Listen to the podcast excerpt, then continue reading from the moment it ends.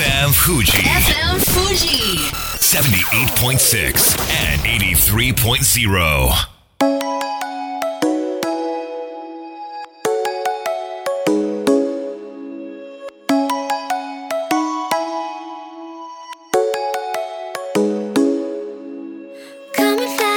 月曜夜のひとときいかがお過ごしでしょうか？この番組「みんなのラジオは」自分の故郷を盛り上げたい誰かの役に立ちたいぜひ知ってほしい聞いてほしいそんなたくさんの思いを発信していく番組です。本日で第109回の放送。東京代々木のスタジオビビットより公開生放送でお届けしてまいります。さあ令和元年11月11日ということで今日は1が5つ並ぶ日でございますが並ぶと言いますと昨日は天皇陛下のご即位を披露するパレード祝賀御列の儀が行われたわけですけれども私も当日思い立って行ってみようと午後3時のパレードに間に合うように青山一丁目駅に到着したんですけれども30分前改札出ましたらものすごい行列で駅の外に出ることも大変、まあ、ですからまっさり諦めて引き返してしまったんですけれども主催者側によりますと4.6キロのコースに集まった人々は11万9000人。早い方ですと前日の午後7時にはスタンバイしていたということで、うん、これではね30分前に到着してちょっと何考えてんのって言われちゃうかもしれません。そんな中警察の皆さん頑張ってって誘導しておりましたけれどもね。並んでいらっしゃる一般の方中にはイライラされてる方もいて早く進めろよとかいろいろ文句言ってる姿も見ましたけれども制服見ますと熊本県警とか大分県警とかこの日のために皆さんあ遠くから来て警備されているんだなと思うとお疲れ様ですという感情とうん人手不足なのかなというまあそんな思いが同時に起こってきましたけれどもちなみにその混雑の様子を写真に撮って自分のツイッターにアップしましたらフジテレビのミスターサンデーから DM が来て写真使ってもいいですか？というのであどうぞご住人お使いくださいと返信してよしよしとオンエアを見てみましたら全く使われていなくてどういうこと？と 思ったわけですけれどもまああるあるでございますね。こんばんは。DJ 西川俊也です。そして番組の進行はもうお一方。どうも毎日健康唐揚げ生活。私はその時間美味しいチキン南蛮定食を食べていました。有野育です。よろしくお願い申し上げます。よろしくお願い申し上げます。あの私の父が見に行っていたみたいで、はい。あの画像来ました。あそうですか。はい。ただやっぱり人が本当に多くて、ね。もう全然もう人しか見えなかったです。うん。まあかなりねあの陛下のお写真を撮るというのは結構前からん。スタンバってないと難しいのかなという感じしますけれども、うん。まあでも天気良くてねねえ。なんかこう日本がちょっと明るくなって、はい。みんなが笑顔になれてそれだけでもねうん。すごい良かったなと。でわ僕はねちょっと駅の周辺だけしかいないんだけれども、はい。えでもこんなにたくさんの人がその陛下のねその姿を一目見たいと思うんだなっていうのが、まあ、私もその一人なんですけども。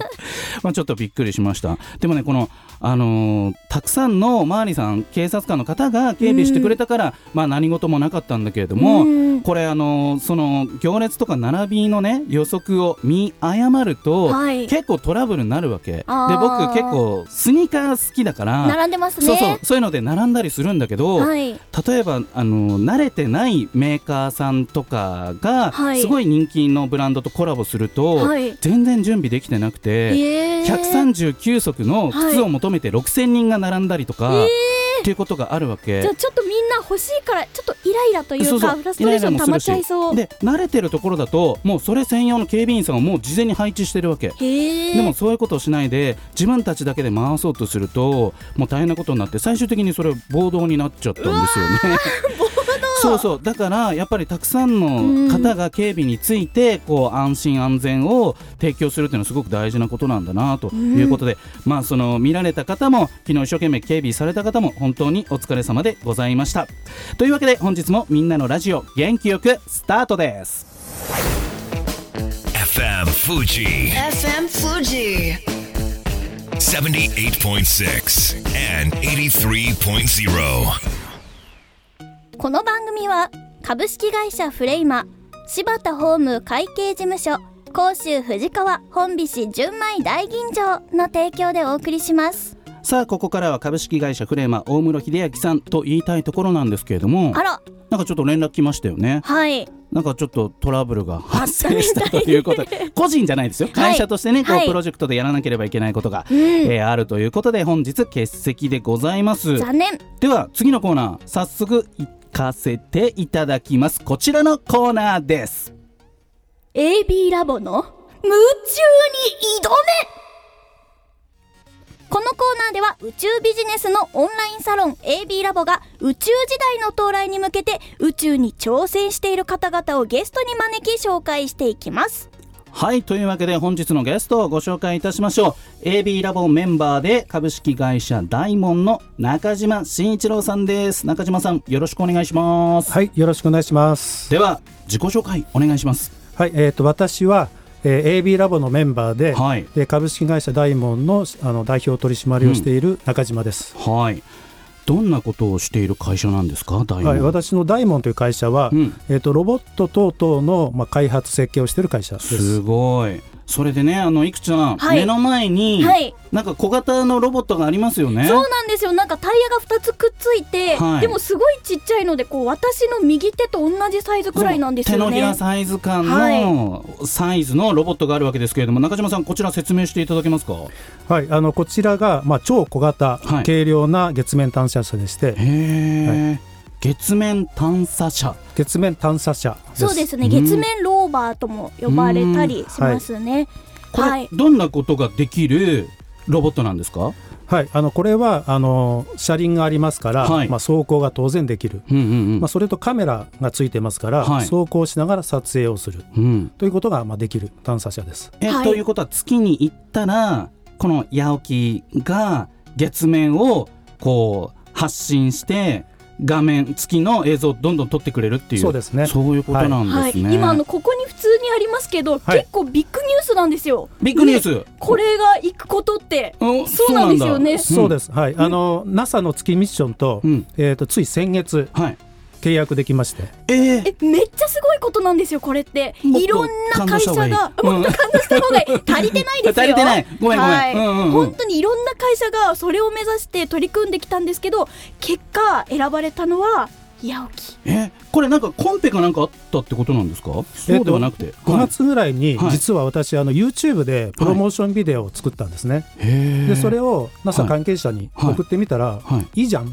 っていう返事からまず来まして。軽いっすね。そこは NASA も、はい。い、いじゃんみたいな。いいねって感じで。でやっぱりちゃんとあの走行性能が分かるように、軽快な走行風景が見える。そういう PV だったんですけどそこを評価していただいて、うん。はい、そこからまあある意味トントン拍子ではい。で先月契約まで行けたという状すごい。況ですね。で月にはいつ行く予定とか具体的な計画ってあるんですか？はい、もうこれはもうはい。NASA があの発表していることでして、はい。2021年の夏に行くことになります。2021年の夏、えー、ということは1年、えーと二年弱ですね。2年弱ってことか、えそれに八起がはい、もうジョインしてそのプロジェクトにジョインしているっていうことということで、うん。その感動がねちょっと表現がうまくできていなくて申し訳ございませんという感じですけれどもそもそも月面探査というのははい。何のためにやるんでしょうか、あの主目的は、はい、今はあの月面に水があるかどうか水資源探査が目的ですね。月に水があるかどうか、はい。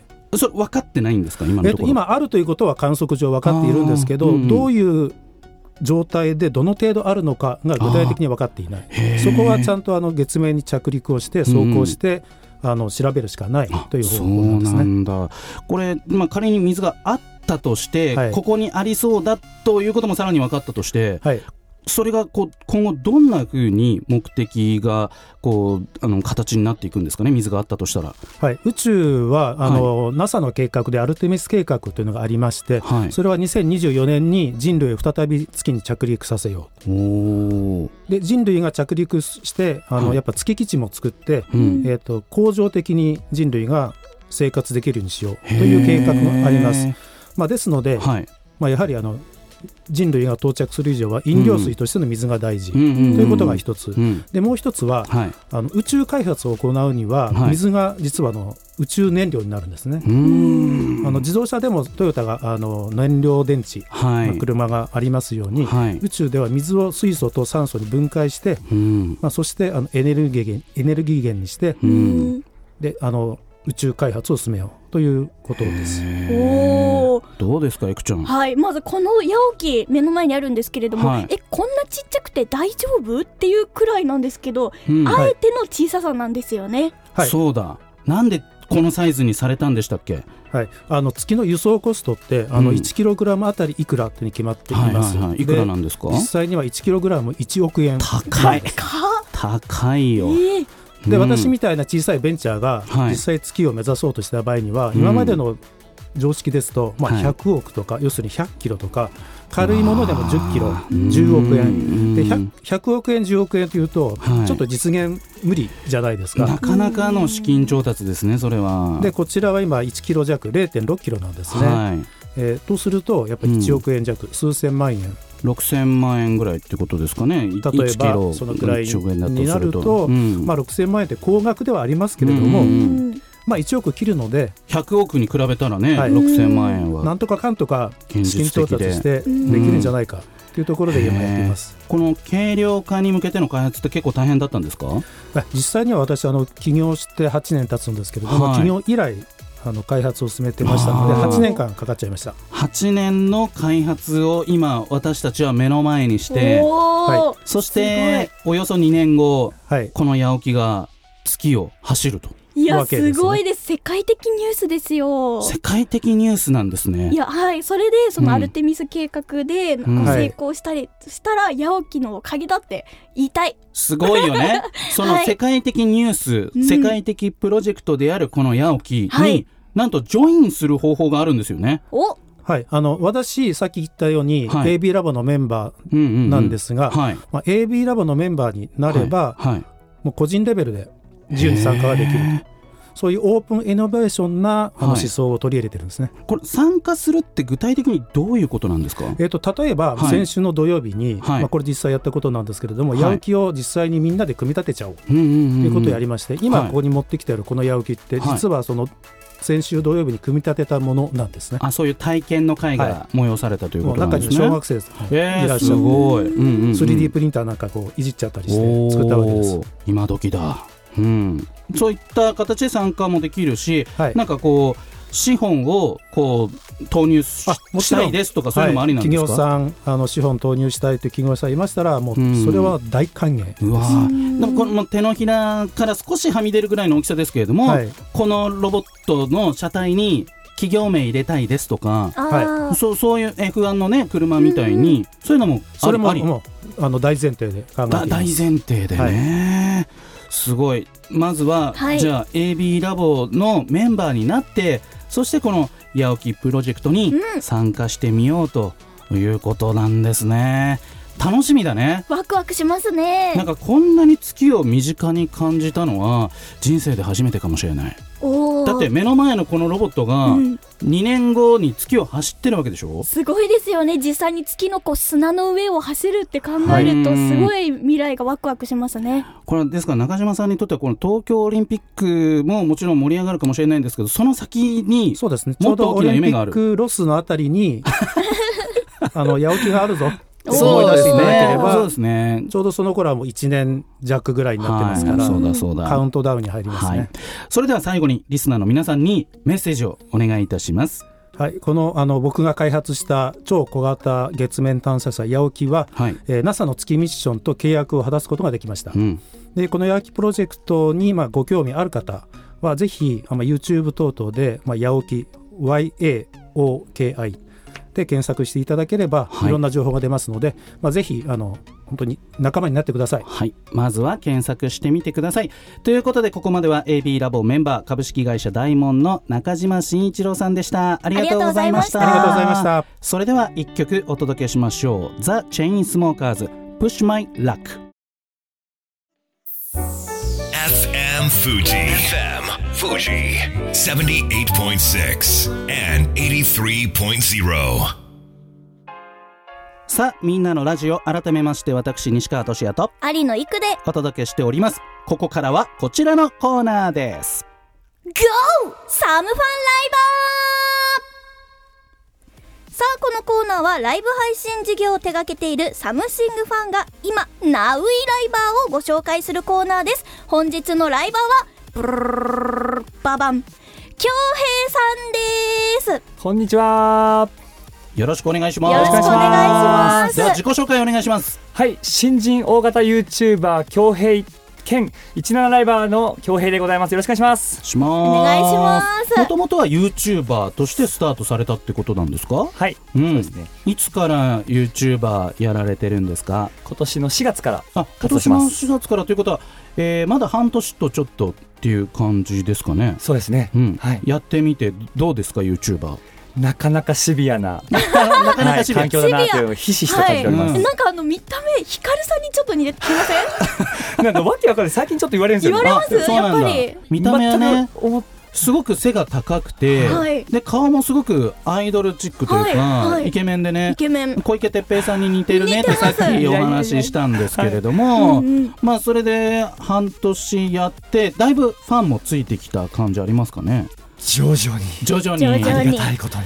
やっぱほら再生回数とか容赦なく出るじゃないですか、はい。残酷な部分もありますよね、はい。えでももともとその映像を編集撮ったり編集したりする技術っていうのはあったんですか、あもう皆無でしたね。あそうなんだ。ゼロのゼロです。え4月からはい。それを習得して、もうパソコンと編集ソフトを形だけ買ってとりあえず東京に飛びあ1日目から毎日動画を上げようということで。へえ、はい。で今のところ結構継続してできている感じ。一応継続はできてるんですけど、うんうん。一覧ライブを始めてから毎日投稿ができなくなってしまってかそこはあれですけど一応続いてます。17ライブはあれだよね。YouTube はいわゆるその撮ったものをちゃんと編集して綺麗にして上げることができるけれども、はい。17ライブだともう配信をその生配信だから編集とかそういうのは全然できないですよね。全くできないですね。なんかその辺で違いとかうわー感じすごいなこれって感じたことあります？やっぱり自分がもともと面白いなって思ったものを時間をじっくりかけて作れるものうん。をその場でパッてやらないといけないんで、なかなか勝手が全然違いますよね。そうですよはい。ね。あの京平さんね YouTuber の前ははい。すごくね硬いお仕事をされていて、そうなんですか？何やってたんでしたっけ？一応お薬を販売するドラッグストアでドラッグストアた、にいらっしゃったんです。はよ。それがねちょっとこうなんだろう自分にもっと合ってる仕事があるんじゃないかってことでね。そうですこねの動画の仕事うん配信の仕事に飛び込んだもう我慢できないですね。形なわけですけれどもね。でも結構企画が面白くて、はい。今までどんな企画をやりましたか？YouTube の方で。えー、17ですかね。一。覧の方だと、うん。直近だと食パン100枚食べきるまで終われない配信と100か、枚うんあとはしょあのポテトチップスお米5合分20分以内に食べきれなかったら女装配信とかうどん5合とか食べたり女装したりやってましたそれを見てる人があ楽しんでるなとか、はい。そういうのはこうコメントで拾っていけばいいんですかね？そうですね。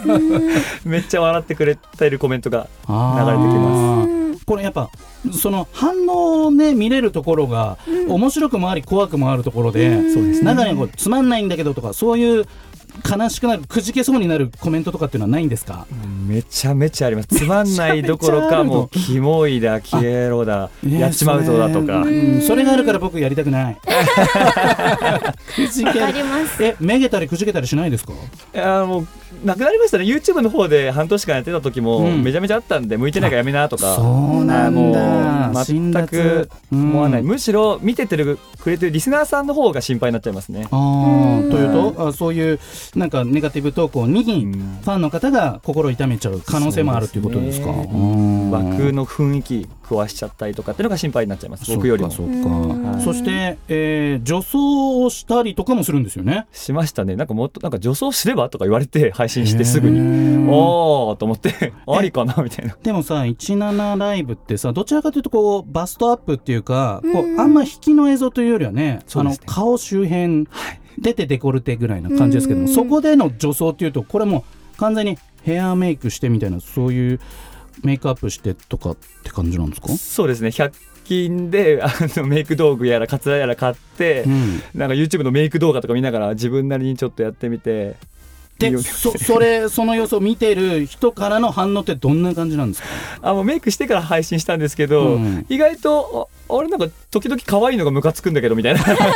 私より可愛いんだけどみたいな。そうなんだ。そしてなんと今日ははい。この放送の後24時間配信をされる予定なんですよね。そうですね。あのイベント今参加中でして「進撃」という新人イベント、そちらの方でもう何回も24時間配信ってやってまして残り3日なのでまた今日も帰ってからすぐに24時間やろうかなと思ってます。えー最近僕結構睡眠取れてて、はい。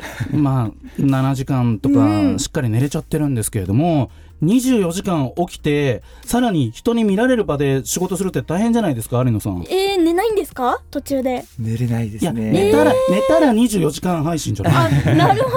えー、私多分途中で寝ちゃうと思います。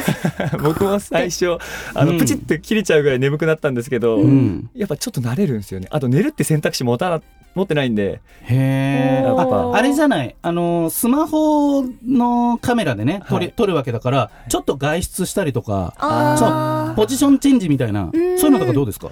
僕の携帯があのギガってあるじゃないですか通信の、はい。ああれ常に月が2ギガなんで常に切れてる状態なんですよ。外行くとすぐ切れちゃうんですよね。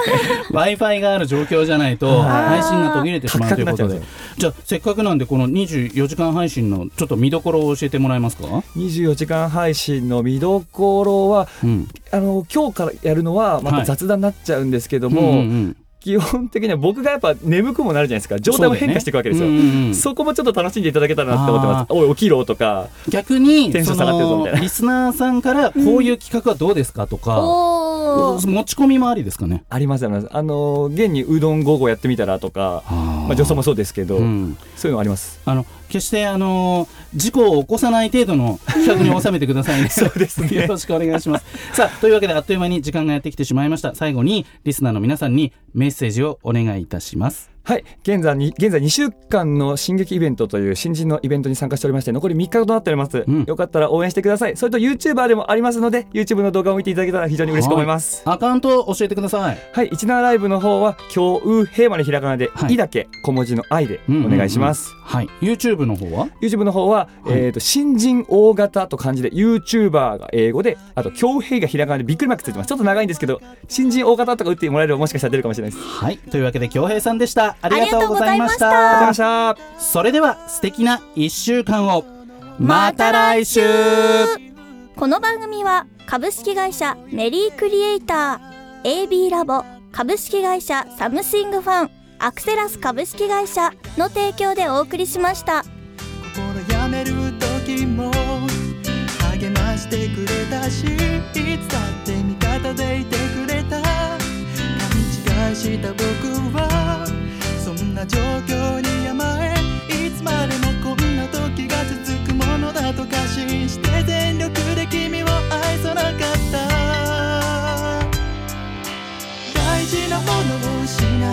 初めて気づかされた自分